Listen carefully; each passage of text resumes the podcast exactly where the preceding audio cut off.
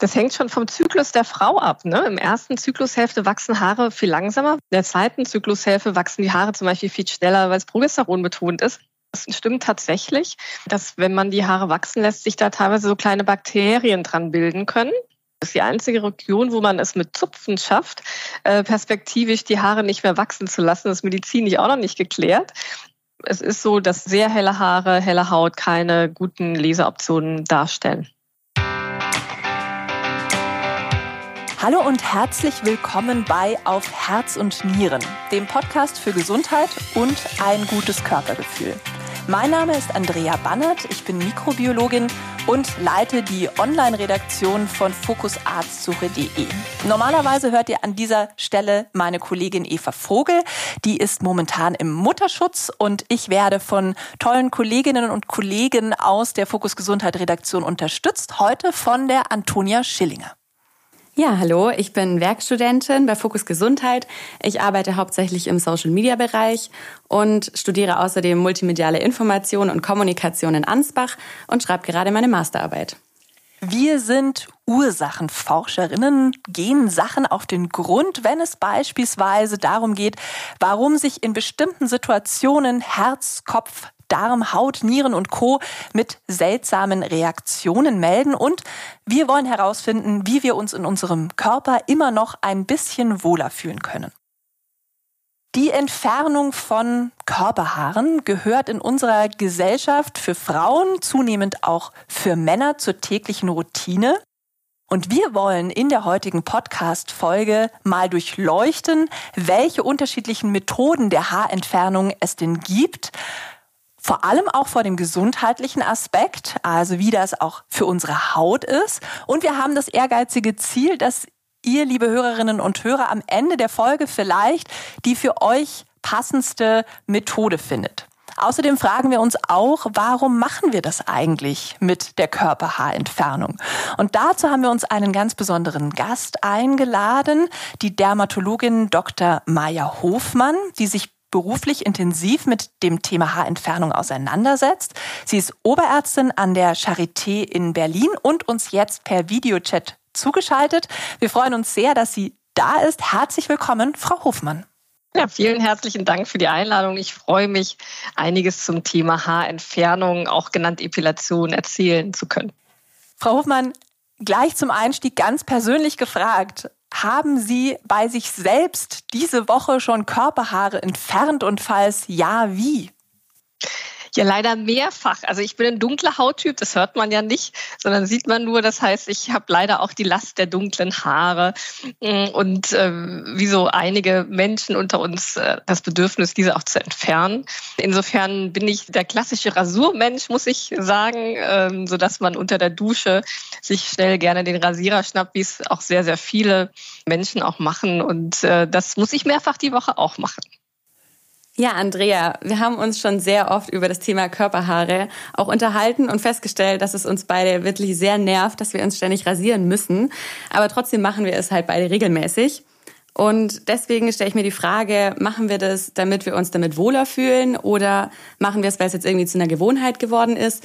Oder ist es vielleicht auch wirklich so, dass das einfach ein Schönheitsideal ist, das uns die Gesellschaft so vorlebt? Frau Dr. Hofmann, was ist denn da Ihre Vermutung? Also ich glaube, es ist eine Mischung. Also ich glaube, aktuell ist tatsächlich auch ein Schönheitsideal, dass einem die Härchen stören. Aber wir haben ja zum Beispiel gesehen, die Augenbrauen werden auch wieder etwas buschiger. Insofern ähm, gibt es tatsächlich auch Patienten, die zu uns kommen, ja auch zur dauerhaften Haarentfernung sagen, aber so, dass sie vielleicht nicht ganz weg sind, wenn, wenn sich das mal ändert, dass ich meine Haare doch wieder haben kann. Also ganz spannend. Und es ist aber auch etwas, ästhetisch medizinisches. Das heißt, man hat das Gefühl, wenn man keine Haare hat, die Haut ist glatter, das fasst sich schöner an beim Eincremen. Und ich glaube, das ist auch so ein Hauptpunkt, wo man sagt, das ist ein Teil des Körpergefühls. Ja, wir haben uns ja auch ein bisschen mit der Historie beschäftigt, der Haarentfernung. Und ich bin in meiner Recherche da auf die Rebecca Herzig gestoßen. Das ist eine Professorin für Gender Studies am Bates College in den USA. Und sie forscht zu dem Thema und hat auch ein Buch darüber geschrieben.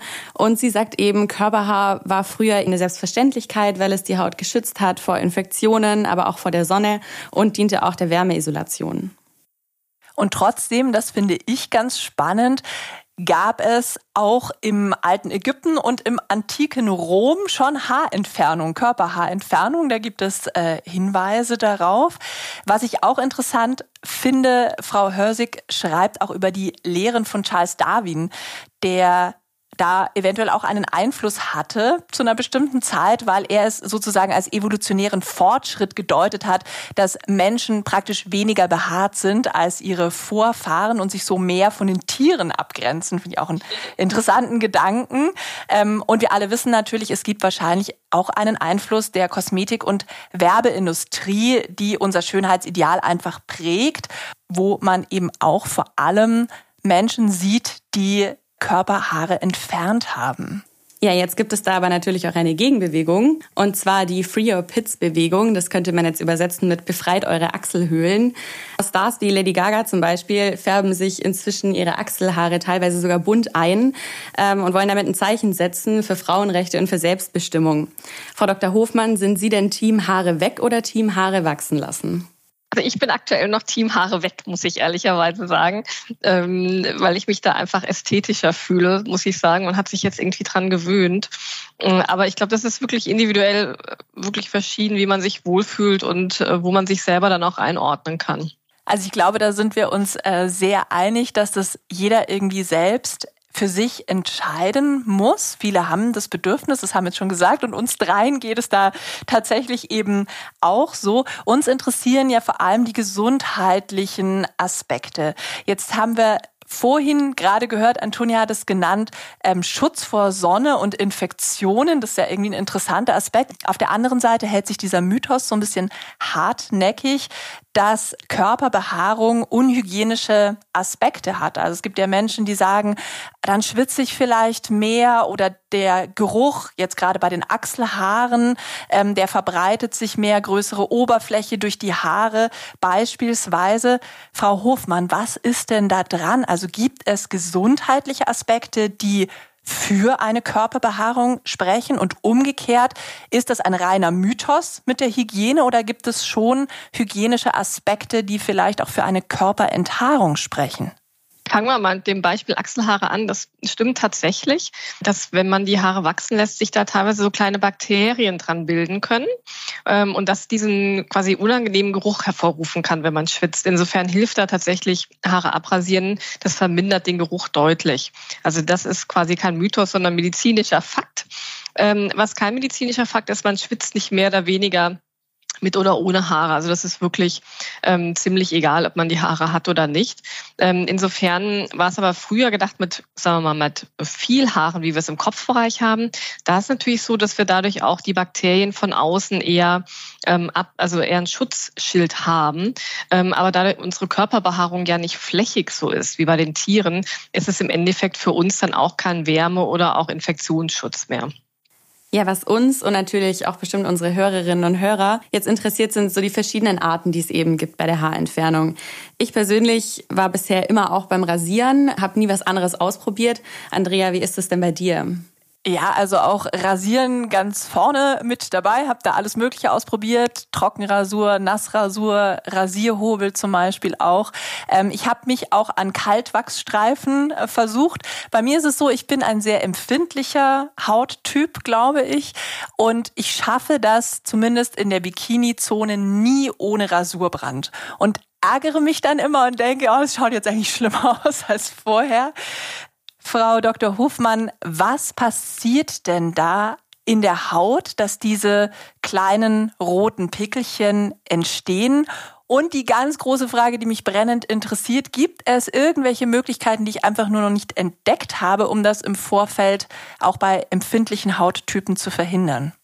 Genau, also Punkt eins ist, dass man, wenn man rasiert mit einem normalen Rasierer, dass man immer eine scharfe Rasierklinge tatsächlich hat äh, und eventuell Rasierschaum nutzt oder sehr viel Seife, weil das quasi dann nicht so viel Verletzungen macht. Diese kleinen roten Pünktchen, die man sieht, das sind wie Mikroverletzungen, die man an der Haut erzeugt und die können sich dann auch noch etwas entzünden. Also es hilft dann manchmal zum Beispiel eine desinfizierende Creme danach drauf zu machen.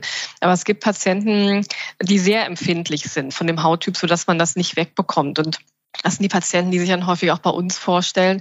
Da muss man sich gegebenenfalls andere Methoden überlegen, ähm, statt des Rasierens, ähm, wie man die Haare dann auch dauerhaft entfernen kann. Da kommen wir auf jeden Fall später drauf zurück, auf das Thema dauerhafte Haarentfernung. Das finde ich äh, sehr, sehr spannend. Nochmal zwei Fragen zum Rasurbrand. Ich hatte schon erwähnt, Trockenrasur, Nassrasur. Gibt es da einen Aspekt, der besser oder weniger gut geeignet ist in Bezug auf Rasurbrand und warum? Bei der Nassrasur ist es so, dass die Haare sehr so ein bisschen, sagen wir, geschmeidiger werden. Insofern ist meine Erfahrung, dass wenn man sehr empfindlich ist, eigentlich die Nassrasur von Vorteil ist im Vergleich mit der Trockenrasur. Bei der Trockenrasur hat man doch häufig eher das etwas höhere Verletzungspotenzial. Also meine Empfehlung ist dann immer erst auf die Nassrasur umzustellen und wirklich mal Rasierschaum auch zu nehmen. Ähm, dadurch hat man wie so einen Film auf der Haut, den man dann quasi ähm, auch abschaben kann. Und das ist für die meisten dann doch verträglicher. Und noch einen kleinen Aspekt dazu. Rasieren mit oder gegen die Haarwuchsrichtung. Also es ist mir sehr, sehr klar, dass es gegen die Haarwuchsrichtung weniger irritierend ist. Das merke ich auch sofort. Aber so richtig schön glatt wird es, wenn ich gegen die Haarwuchsrichtung rasiere. Aber jetzt würde mich mal interessieren, wie wichtig denn dieser Aspekt ist. Also kann ich Irritationen wirklich deutlich verringern, wenn ich schaue, dass ich wirklich immer nur in Haarwuchsrichtung rasiere oder ist vielleicht auch individuell oder gar nicht ganz so wichtig? Also man bekommt häufig die Haare nicht richtig weg, wenn man mit dem Haar rasiert. Das ist das Problem. Ne? Also man schneidet es dann quasi nicht richtig ab, so dass das Ergebnis nicht so schön ist. Ähm, ich empfehle eigentlich immer gegen die Haarwuchsrichtung, dass man auch einen Effekt hat und dann, wie gesagt, eher mit dem Rasierschaum oder mit Rasiercremes arbeiten. Und wenn man natürlich sehr empfindlich ist, kann man das auch natürlich mit der Haarwuchsrichtung versuchen. Aber meiner Erfahrung klappt das leider nicht so gut vom Ergebnis her. Da decken sich wahrscheinlich unsere Erfahrungen. Genau.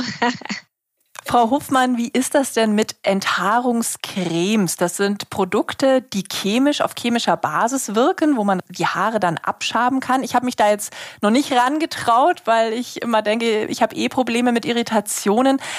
Für wen ist diese Methode denn empfehlenswert und ist die gesundheitlich unbedenklich oder nicht? Also ich probiere immer alles aus. Ne? Und äh, ich habe ja auch eine Tochter, die da auch fragt, was mache ich denn jetzt? Ne? Dann die anderen Freundinnen haben Enthaarungscremes, ich also mir auch Enthaarungscreme gekauft. Ähm, ich mochte es jetzt gar nicht, weil mir das zu Geschmiere war. Ne? Also ähm, das heißt, es gibt aber einige Patienten, die mögen das ganz gerne. Es sind eher, wo es funktioniert, so eher dünne Haare, muss man sagen. Ne? Weil diese dicken Borsten gehen mit den Enthaarungscremen meiner Erfahrung nicht so gut. Äh, es ist natürlich immer ein, ein chemischer Stoff, den man auf die Haut einbringt. Deswegen bin ich persönlich nicht der Fan von den Enthaarungscremes, auch nicht bei den jungen Mädchen. Ich finde, ähm, da ist der Rasierer vielleicht doch eine Option, der wenig gesundheitliche Risiken beinhaltet. Ja, mich interessiert noch eine Sache, über die habe ich auch schon tatsächlich viel mit meinen Freundinnen gerätselt.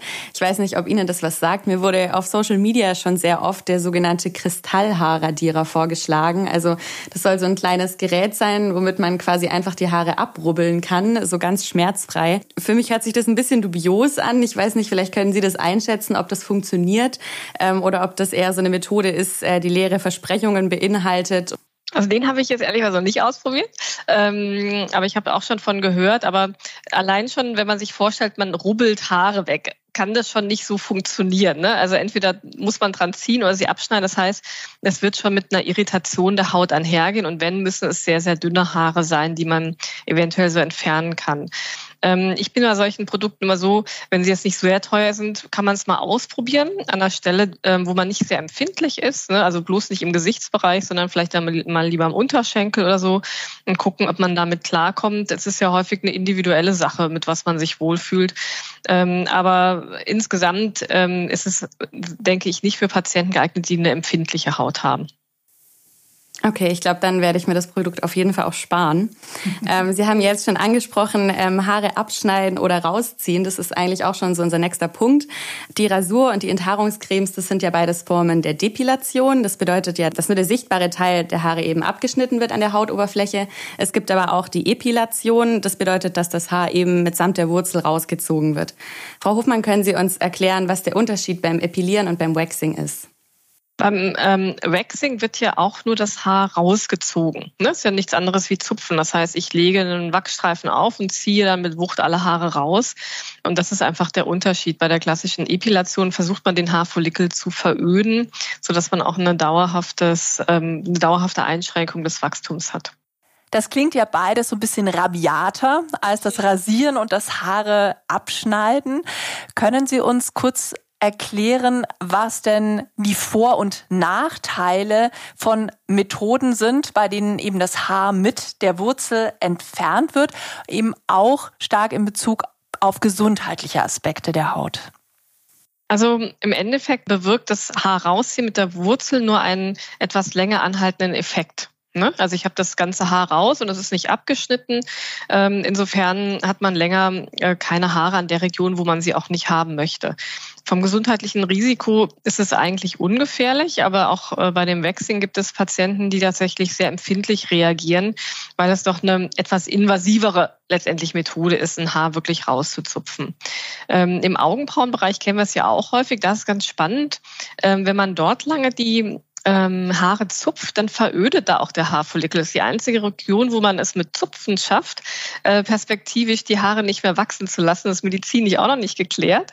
Also da sollte man vorsichtig sein und gerade auch schon dran denken, auch wenn man jung ist, sich lieber untere Haare zu zupfen, weil im Alter die ähm, Augenbrauen ja irgendwann wieder runterkommen man dann diesen offenen Augenblick sich erhalten kann. Und wenn man die wirklich einmal weggezupft hat, dann sind die wahrscheinlich auch irgendwann wirklich weg. Also da sollte man drauf achten. Ansonsten gibt es eigentlich beim Zupfen keine gesundheitlichen Risiken. Das ist total spannend mit den Augenbrauen, finde ich. Und Sie haben jetzt gerade schon einen Begriff genannt, nämlich Haarfollikel. Manche fragen sich vielleicht, wenn ich das Haar doch mit der Wurzel entferne, wieso wechseln es überhaupt nach? Also weiß ich nicht, wenn ich die, die Tulpenzwiebel aus meinem Beet raushole, dann wächst da auch keine Tulpe mehr im nächsten, übernächsten und drei Jahre danach auch nicht. Das ist bei den Haaren ein bisschen anders, weil es so etwas wie einen Zyklus äh, der Haare gibt. Können Sie das mal erklären, was da eigentlich passiert? Na klar, also A sind wir keine Pflanze, ne? Gott sei Dank. Das heißt, wir sind, wenn die Blumenzwiebel weg ist. Also ähm, natürlich ähm, hat der Mensch Anlagen und dazu gehört der Haarfollikel. Ähm, das heißt, in der Haut drin sitzt jetzt, äh, sitzen jetzt Zellen, die darauf geprimed sind, wir bilden Haare. Ja, also Haare wachsen. Und die Haare sind ja mit den Nägeln eigentlich die einzigen Organstrukturen, die auch noch im höheren Lebensalter wirklich wachsen. Insofern gibt es ähm, Wachstumsphasen von Haaren und dann gibt es auch so Ruhephasen vom Haar wo die gar nicht so stark wachsen. Das ist nachher entscheidend, wenn man wirklich an die dauerhaften Haarentfernungen geht, weil man erwischt dann die Haare nur in der Wachstumsphase, nicht in der Ruhephase. Die sind von Körperregion zu Körperregion unterschiedlich, also ganz spannend. Das heißt, wir haben zum Beispiel im Oberlippenbereich ähm, viel mehr Wachstumshaare, wie wir es im Rückenbereich haben. Da wachsen die Haare nicht so schnell und haben eine längere Ruhephase. Und das sollte man auch wissen, wenn man Haare entfernt, weil man sich dann auch darauf einstellen kann, welche Abstände muss ich einhalten, mit wie viel Kosten muss ich vielleicht rechnen, wo geht es gut, wo geht es nicht gut. Das sind dann solche Dinge, die man beachten muss. Nochmal in Bezug auf Waxing und Epilieren, wo wir gerade sind. Wie lange hält es denn an, wenn ich das durchführe, zum Waxing gehe, vielleicht es auch selbst mit Kaltwachsstreifen zum Beispiel mache? Wie lange bin ich denn dann haarfrei und wann kommen die wieder? Das ist eine Antwort, die ich nicht geben kann. Das ist nämlich individuell sehr unterschiedlich. Das hängt schon vom Zyklus der Frau ab. Ne? Im ersten Zyklushälfte wachsen Haare viel langsamer, weil das Östrogen betonter ist. In der zweiten Zyklushälfte wachsen die Haare zum Beispiel viel schneller, weil es Progesteron betont ist.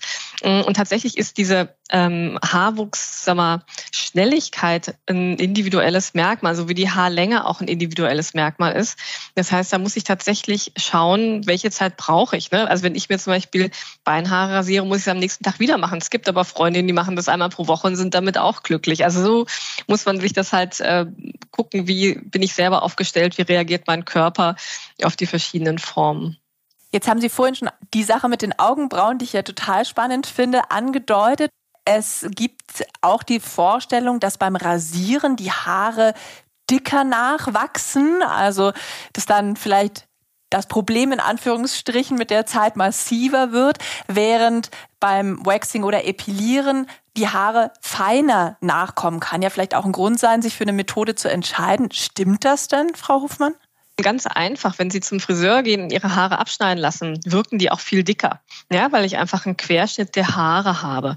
Das heißt, wenn ich jetzt rasiere, habe ich einfach ein Haar, was durchgeschnitten ist und dadurch erscheint es auch dicker.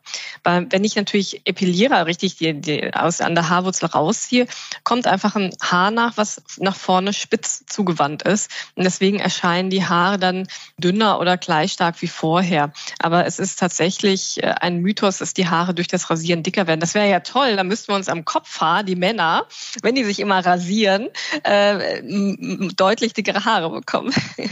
Das stimmt. Das ist äh, ja eine lustige Vorstellung. Wenn ich jetzt sehr empfindliche Haut habe, da haben Sie schon angedeutet, dass Epilationsmethoden, auch das Waxing, durchaus sehr irritierende Methoden sind. Gibt es trotzdem Tipps, was ich tun kann, wenn ich mich jetzt trotzdem für Waxing beispielsweise entscheide? Um weniger Hautirritationen dabei zu haben? wenn man sehr empfindlich ist und es die einzige Methode ist, die man durchführen kann, dass man danach eine leichte Cortisoncreme aufträgt, ist eine Option. Das heißt, dadurch äh, nehme ich diesen Entzündungsreiz, der entstehen kann. Die mildere Variante ist wirklich eine desinfizierende Creme, die man aufträgt, um quasi eine zusätzliche Infektion zu vermeiden. Dadurch, dass wir natürlich nicht unbedingt eine Cortisoncreme nach dem Waxing auftragen wollen, ist es eigentlich eine Option, die ich nicht ähm, empfehlen würde.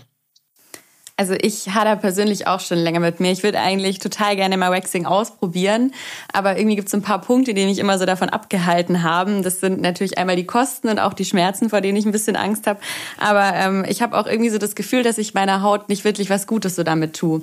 Und es gibt ja auch eine bisschen sanftere Methode zum Waxing, das Sugaring. Können Sie da den Unterschied erklären? Na, Sugaring hat halt nicht, ähm, also Waxing zieht man richtig die Haare kräftig aus. Und Sugaring arbeitet ja mit Zuckersubstanzen, die milder sind, dadurch die Haut nicht so reizt. Beim Waxing hat man natürlich das Problem, dass natürlich auch teilweise die obere Hautschicht, wenn die empfindlich ist, so ein bisschen angegriffen wird.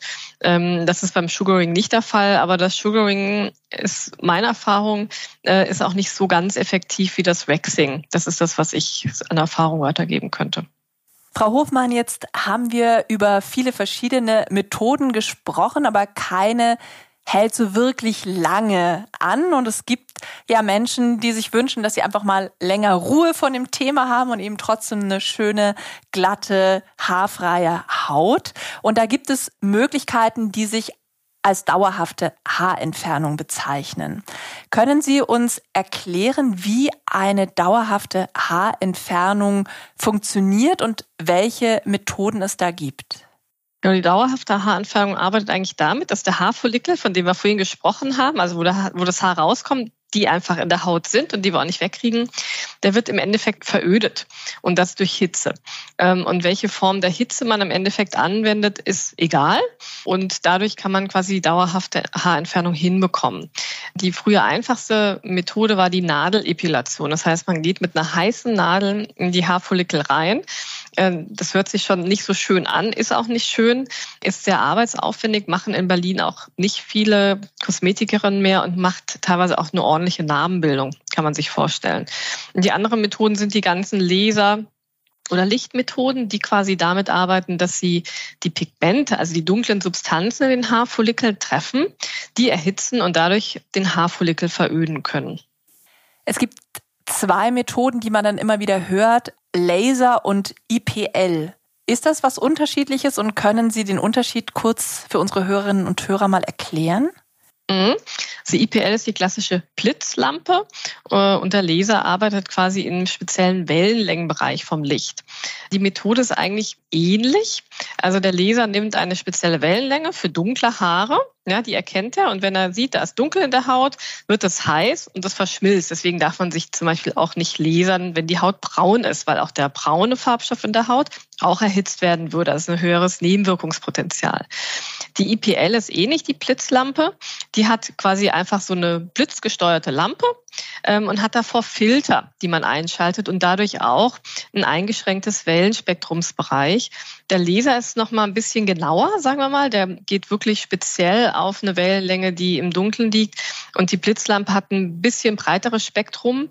Ähm, und früher hat man die Blitzlampe sehr gern genommen, weil die schneller gearbeitet hat. Also der Laser hatte nur so eine kleine Öffnungen und dann dauerte das lange. Das hat sich mittlerweile geändert. Und die Blitzlampe hat einfach schneller gearbeitet, sodass man große Areale wie Beine ähm, schneller auch ähm, therapieren konnte. Jetzt haben Sie schon ein bisschen Nebenwirkungsaspekte angesprochen. Wie unbedenklich ist denn so eine dauerhafte Haarentfernung? Man liest immer wieder mal, es könnte sich vielleicht das Hautkrebsrisiko erhöhen. Gibt es dazu inzwischen schon stichhaltige Daten, dass man dazu was sagen kann? Und gibt es vielleicht auch weitere Nebenwirkungsaspekte, die man berücksichtigen muss, sodass es sich vielleicht für manche Personengruppen eben nicht so gut eignet? Also ich lese mittlerweile schon fast 20 Jahre, äh, habe noch keinen Hautkrebsfall gesehen. Ähm, das Gerücht kommt daher, dass es Menschen gibt, so wie ich, die auch Muttermale haben. Und da sollte man natürlich nicht auf die Muttermale mit dem Laser draufgehen. Ja, weil das Muttermal ähnlich wie dunkel gebräunte Haut auch dunkel ist ähm, und natürlich von dem Laser angeregt werden kann. Das heißt, ähm, da ist immer wichtig, dass natürlich, wenn einer die Laserbehandlung durchführt, äh, auch genau guckt, worauf laser ich gerade. Das ist ganz wichtig. Insofern, es gibt ähm, keine Studien dazu, ob das Hautkrebsrisiko erhöht wird, aber das wird auch nicht der Fall sein. Also wenn man wirklich viele Muttermale hat, habe ich auch Patienten, ist das Lasern eventuell nicht die optimalste oder die Blitzlampe nicht die optimalste Variante, die man wählen sollte. Und auch nicht, es gibt dann Kollegen, die das mit dem Kajalstift übermalen. Ähm, ich habe das immer großflächig ausgespart, das Areal, um da quasi kein Problem hervorzurufen. Jetzt haben Sie schon auch angesprochen, dass es um dunklere Pigmente geht, auf die der Laser auch reagiert. In unserer letzten Podcast-Folge zum Thema Hautgesundheit im Beruf hatten wir den Dermatologen Uwe Schwichtenberg zu Gast und der hatte folgende Frage zu dem Thema. Der hat uns gesagt, bei hellen Haaren und heller Haut, und das betrifft Antonia und mich, wir sind beide, sieht man jetzt auch nicht im Podcast, aber wir sind beide blond und haben relativ helle Haut, hat er gesagt, da stoßen diese Methoden, die Lasermethoden an ihre Grenzen. Und seine Frage war, gibt es für diesen hellhäutigen blonden Hauttyp auch Möglichkeiten der dauerhaften Haarentfernung? Ja, Sie haben schon gut angesprochen, das wird immer schwieriger. Also ideal sind dunkle Haare, helle Haut. Ähm, die kann man wirklich am besten lasern. Äh, meine Erfahrung ist es auch bei den blondhaarigen äh, Menschen man eine Option hat. Man muss gucken, zum Beispiel die Genital- oder Achselhaare sind meistens etwas dicker, teilweise auch etwas mehr pigmentierter, sodass man da die Option hat, mit dem Laser zu arbeiten. Es gibt auch bei dem Laser verschiedene Wellenlängenbereichen, äh, wo man arbeiten kann und man kann es zumindest ausprobieren. Aber man muss immer ganz klar sagen, es kann kann eine Option sein, wo es nicht gut funktioniert ganz klar. Ähm, das heißt, ich habe mir immer ähm, die Patienten oder ich gucke mir die Patienten gut an, gucke mir auch die Haarstruktur an und ich finde, man kann es dann immer schon ganz gut einschätzen. Manchmal war auch man überrascht, wo dann der Leser tatsächlich noch gut anschlägt. Wo es dann gar nicht mehr geht, sind graue Haare. Deswegen sage ich zu meinen Patienten immer, kommen Sie mal, bevor die Haare grau sind. Also gerade so im Oberlippenbereich, weil dann funktioniert es meistens nicht mehr sehr gut. Aber nochmal, es ist so, dass sehr helle Haare, helle Haut keine guten Leseoptionen darstellen. Jetzt noch eine Frage zu diesem Begriff dauerhaft. Das klingt ja sehr gut. Äh, dauerhaft würde man denken bis ans Ende des Lebens, aber so ist es ja nicht, oder? Super, dass Sie es ansprechen, das hätte ich es auch noch gemacht. Das kläre ich immer im Erstgespräch. Also permanent heißt in der Kosmetik, es geht um Zeitspanne erstmal von sechs Monaten. Und es ist so, man kann es tatsächlich schwer einschätzen. Ich habe Patienten, die sehe ich jetzt noch wieder, da hat man seinen Laserzyklus gemacht, die haben keine Haare mehr entwickelt. Ich habe mir die Oberlippe zum Beispiel gelasert, weil ich ja, wie gesagt, da dunkle Haare habe. Da ist Rasieren übrigens nicht schön, das sieht nicht gut aus. Ich habe das drei, vier Mal gemacht und Zeit der Zeit Ruhe. Das war vor zehn Jahren. Ich habe auch Patienten, die sagen, nach einem halben Jahr kommen die Härchen etwas wieder. Ähm, es ist so, ich habe immer gesagt, ähm, dass man gerade bei den dunklen Hauttypen so eine 70-prozentige Reduktion gut hinbekommt. Aber man kann es leider nicht versprechen, ähm, weil es auch immer sehr individuell unterschiedlich ist. Ne? Wie tief ist der Haarfollikel? Wie hoch kann ich die Energie beim Lasern anwenden? Wie ist jemand hormonell aufgestellt? Ne? Das ist auch ein entscheidender Punkt. Und da sind verschiedene Faktoren, die eine Rolle spielen. Aber es verspricht leider nicht bis ans Lebensende. Das muss man ganz klar sagen. Ich habe gelesen, dass es inzwischen eben auch Geräte gibt für die Laserbehandlung, die man dann einfach selbst zu Hause anwenden kann. Funktionieren die auch oder wie ist das dann einzuschätzen? Genau, damit habe ich mich natürlich auch beschäftigt, weil natürlich die Patienten immer kommen und sagen, Mensch, welches Gerät soll ich mir denn kaufen? So. Und das ist extrem schwierig, weil äh, wir jetzt als Ärzte natürlich gar nicht beraten werden und man guckt sich den Markt mal an es gibt ganz viele Geräte dazu. Es gibt mittlerweile auch Studien dazu, ähm, die zeigen, dass diese Geräte teilweise ganz gut sind, aber die sind ab einem gewissen Energielevel gedeckelt, sagt man das. Also man kann die jetzt nicht maximal von der Energie nach oben fahren, wie wir das zum Beispiel in der Hautarztpraxis beim Laser können. Das heißt, der Effekt ist so, dass man verminderten Haarwuchs hat, aber den Haarfollikel wahrscheinlich nicht veröden kann damit. Insofern ist es etwas schwierig. Am Anfang war es so ein super Hype und es kamen sehr, sehr wenig Patienten zu uns zur Epilation. Jetzt merkt man, dieser Hype ist tatsächlich abgeflacht, weil die Patienten gemerkt haben, die Geräte sind a teuer und ähm, das ist dann nicht günstiger, ähm, als wenn ich zum, zum Hautarzt oder zu einer Kosmetikerin gehe und mir die im Laser entfernen lasse. Und man kann es machen, also ich habe nichts dagegen, aber muss sich nur so ein bisschen bewusst sein, was ich für einen Effekt erwarten kann. Sehr spannend, Frau Hofmann.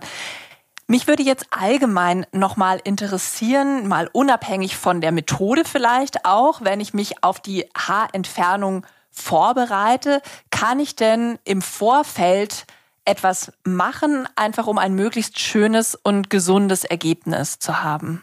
Tatsächlich ja, man kann vorher rasieren. Also was man weiß, wenn man regelmäßig rasiert, kommen die Haare eher in so einen gleichen Zyklus. Also man hat dann quasi die Haare eher alle im Wachstumszyklus oder in der Ruhephase und ähm, das scheint durch das Rasieren zu äh, passieren. Das heißt, ich empfehle tatsächlich Patienten dann auch äh, wirklich regelmäßig vorher zu rasieren äh, und aus meiner Erfahrung gibt es dann auch bessere Ergebnisse. Frau Hofmann, wenn wir jetzt nochmal auch über die Methoden, über die wir vorher gesprochen haben, wenn wir auf die nochmal schauen, da gibt es ja auch so Hinweise, die man im Netz findet. Ja, man findet ja viele Tipps, die man dann irgendwie so gegeneinander abwägen muss oder vielleicht auch mal ausprobiert. Ähm, zum Beispiel Sachen wie das Wärme vorher hilft, dass es gut ist, äh, vorher den Bereich zu waschen, einfach um Infektionen im Nachhinein zu verhindern. Gibt es da so allgemeine Tipps, die vielleicht beim Rasieren, auch beim Waxing, Epilieren, vielleicht auch bei der dauerhaften Haarentfernung helfen können, um das Ergebnis besser zu machen oder Irritationen zu vermindern? Also waschen mit richtiger Seife halte ich für extrem wichtig, weil, wie gesagt, an den Haaren wirklich Bakterien kleben können, auch gerade im Genitalbereich, muss man sagen. Ähm, ist es sicherlich wichtig, da vorher, ähm, das, ich, ich sage auch immer gerne mit richtigem Duschgel, also jetzt nicht so was pH-neutrales oder sowas, sondern da würde ich einfach ein normales, richtiges Duschgel nehmen.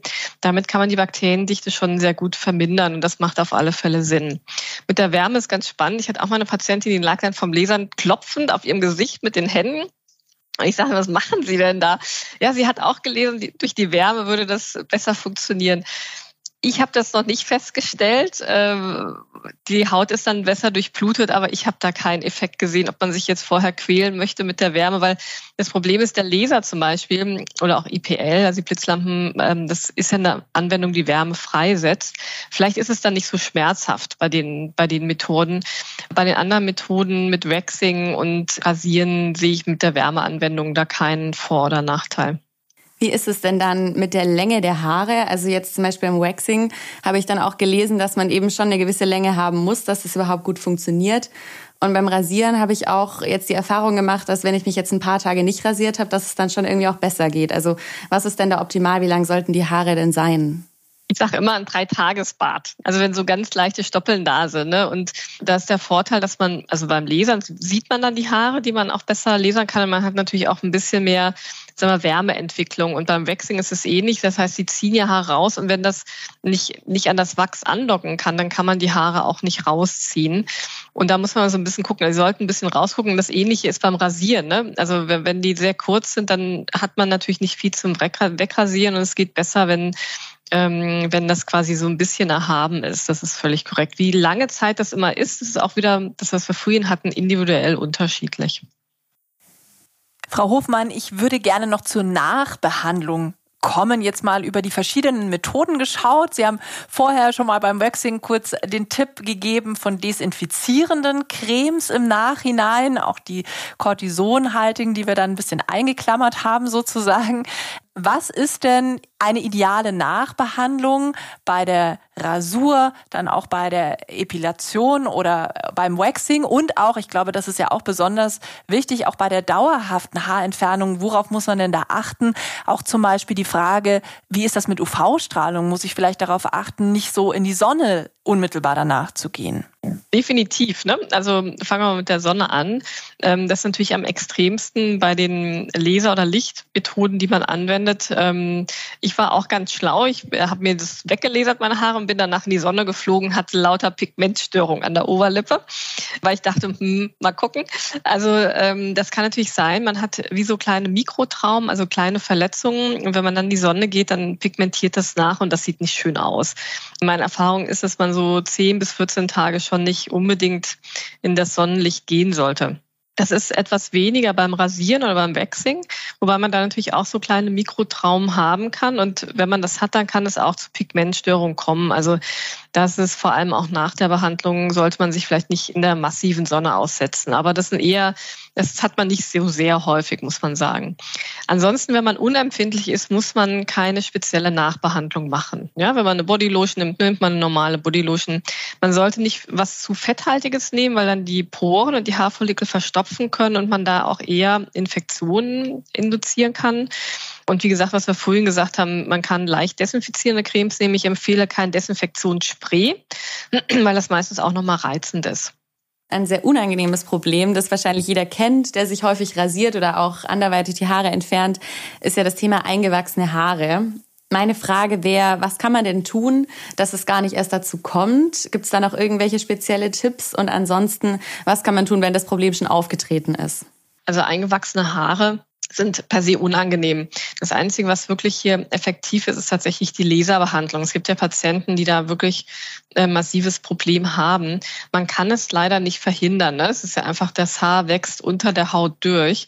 Ähm, und insofern hat man da keine Option, es zu verhindern. Hier kann man nur versuchen, eine dauerhafte Haarentfernung anzustreben, sodass der Haarfollikel verödet ist und die Haare dann nicht mehr einwachsen können. Und wenn ich ein eingewachsenes Haar jetzt habe, kann ich dann irgendwas machen, dass das schneller heilt oder dass es sich vielleicht auch nicht so entzündet? Also äh, man kann natürlich es versuchen zu entfernen. Das ist immer das Beste. Wenn ich wirklich sehe, das Haar wächst ein, dass ich eine Pinzette nehme und versuche es quasi von der Haut freizulegen und dann auch wieder desinfizierend arbeiten. Jetzt haben wir ganz viel über Körperhaarentfernung gesprochen. Also die meisten, denke ich, haben da die Beine, die Achseln, auch die Intimhaare sozusagen im Visier. Aber Sie haben auch schon die Gesichtshaare jetzt bei sich angesprochen, Frau Hofmann. Und gerade bei Männern ist natürlich das Thema Gesichtsbehaarung wichtiger vielleicht oder beschäftigen sich da auch intensiver damit. Welche Tipps haben Sie denn für die Bartrasur? Ja, also ich muss einmal sagen, dass wir Frauen uns damit auch sehr beschäftigen. Also es sind viele Patientinnen, die zu mir kommen. Ich möchte es mal erwähnen. Und zu mir kommen mehr Patientinnen, die sich damit beschäftigen, als die Patienten. Also tatsächlich ist das äh, ein häufiges Problem, was wir Frauen haben, weil es einfach auch ästhetisch ähm, auffällt. Genau, bei den Männern ist es auch ähnlich, dass die häufig manchmal zu diesen Entzündungen neigen können. Hier ist es auch ganz wichtig, diese Klingen zu desinfizieren oder auch auszutauschen. Das ist ein ganz häufiges Problem, ähm, dass man das äh, nicht ordentlich macht. Männer haben meistens ja schon Rasierwasser, Rasiercreme, die alle schon so ein bisschen desinfizierend arbeiten. Ähm, aber auch hier haben wir Patienten, die Probleme haben mit Reizungen. Wenn das mal sehr ausgeprägt ist, verschreiben wir als Dermatologen spezielle Cremes. Also ich habe da auch so zusammengemischte Cremes, die verschiedene Wirkstoffe mit drin haben, denen ich den Männern dann auch empfehle, wenn die wirklich Probleme haben. Frau Hofmann, abschließend würde mich jetzt noch interessieren, was ist denn so die häufigste Frage, die Patientinnen und Patienten Ihnen stellen, jetzt auf die Haarentfernung bezogen? Ja, eigentlich, ob es dauerhaft ist. Also zu mir kommen ja häufig wirklich die Patientinnen, die es dauerhaft entfernt haben wollen, wie ich es einschätzen würde. Ganz häufig auch die Frage, macht es mehr Sinn, ne, Waxing oder Laser? Weil es manchmal tatsächlich fast gleich teuer mittlerweile ist. Sage ich immer, würde ich immer erstmal zum, zum Laser gehen als zum, zum Waxen. Ähm, häufig die Frage, wirklich auch mit diesen Home Devices, also den Geräten, die man zu Hause anwendet, haben wir auch häufig die Fragen, äh, und auch die Fragen, ob es gefährlich ist. Ne? Das ist auch immer ganz wichtig.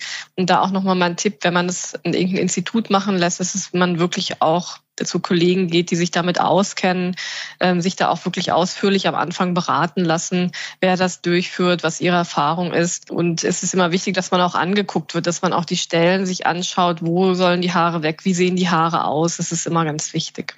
Frau Hofmann, was mich sehr freut, ist, dass wir all die Fragen, die Sie jetzt genannt haben, als häufige Patientinnen und Patientenfragen geklärt haben in dieser Podcast-Folge. Ich fand es total spannend. Ich habe tatsächlich einige Dinge gelernt, die ich auf jeden Fall mitnehmen werde. Also zum Beispiel leicht desinfizierende Cremes. Im Nachgang habe ich noch nicht ausprobiert. Das ist etwas, was ich definitiv jetzt mal machen möchte. In unserer nächsten Podcast-Folge geht es um das Immunsystem und wie wir jetzt gerade in der kalten Jahreszeit, wenn es wieder vermehrt Erkältungen gibt, auch Grippe, die Corona-Zahlen steigen auch weiter an, unser Immunsystem stark halten können. Wenn ihr, liebe Hörerinnen und Hörer, dazu eine Frage habt, dann schickt uns die gerne an podcast.fokus-gesundheit.de. Frau Hofmann, wir bitten unsere Expertinnen und Experten auch immer, sich eine spannende Frage zum nächsten Thema zu überlegen. Was würde Sie denn vielleicht zum Thema Immunsystem interessieren, vielleicht sogar an der Schnittstelle zwischen Haut und Immunsystem? Ja, eine wichtige Frage ist natürlich die Darmgesundheit, die auch mit der Hautgesundheit einhergeht. Das heißt, die Frage, die wir uns immer stellen, auch als Dermatologen, ähm, wie kann ich mit meinem Mikrobiom, das heißt mit Ernährung, mein Immunsystem positiv beeinflussen? Das ist eine sehr spannende Frage, Frau Hofmann, die wir an dieser Stelle auf jeden Fall mitnehmen werden in die nächste Folge. Frau Hofmann, ich möchte mich an dieser Stelle ganz herzlich bei Ihnen bedanken, dass Sie sich die Zeit genommen haben, dass Sie zu Gast waren bei Auf Herz und Nieren. Das war ein super interessantes Gespräch. Ja, schön, dass Sie da waren. Ja, auch ich bedanke mich ganz herzlich. Hat viel Spaß gemacht und ähm, freue mich auch immer, wenn man über dieses leidige Thema der Haarepilation auch viele Menschen auch aufklären kann.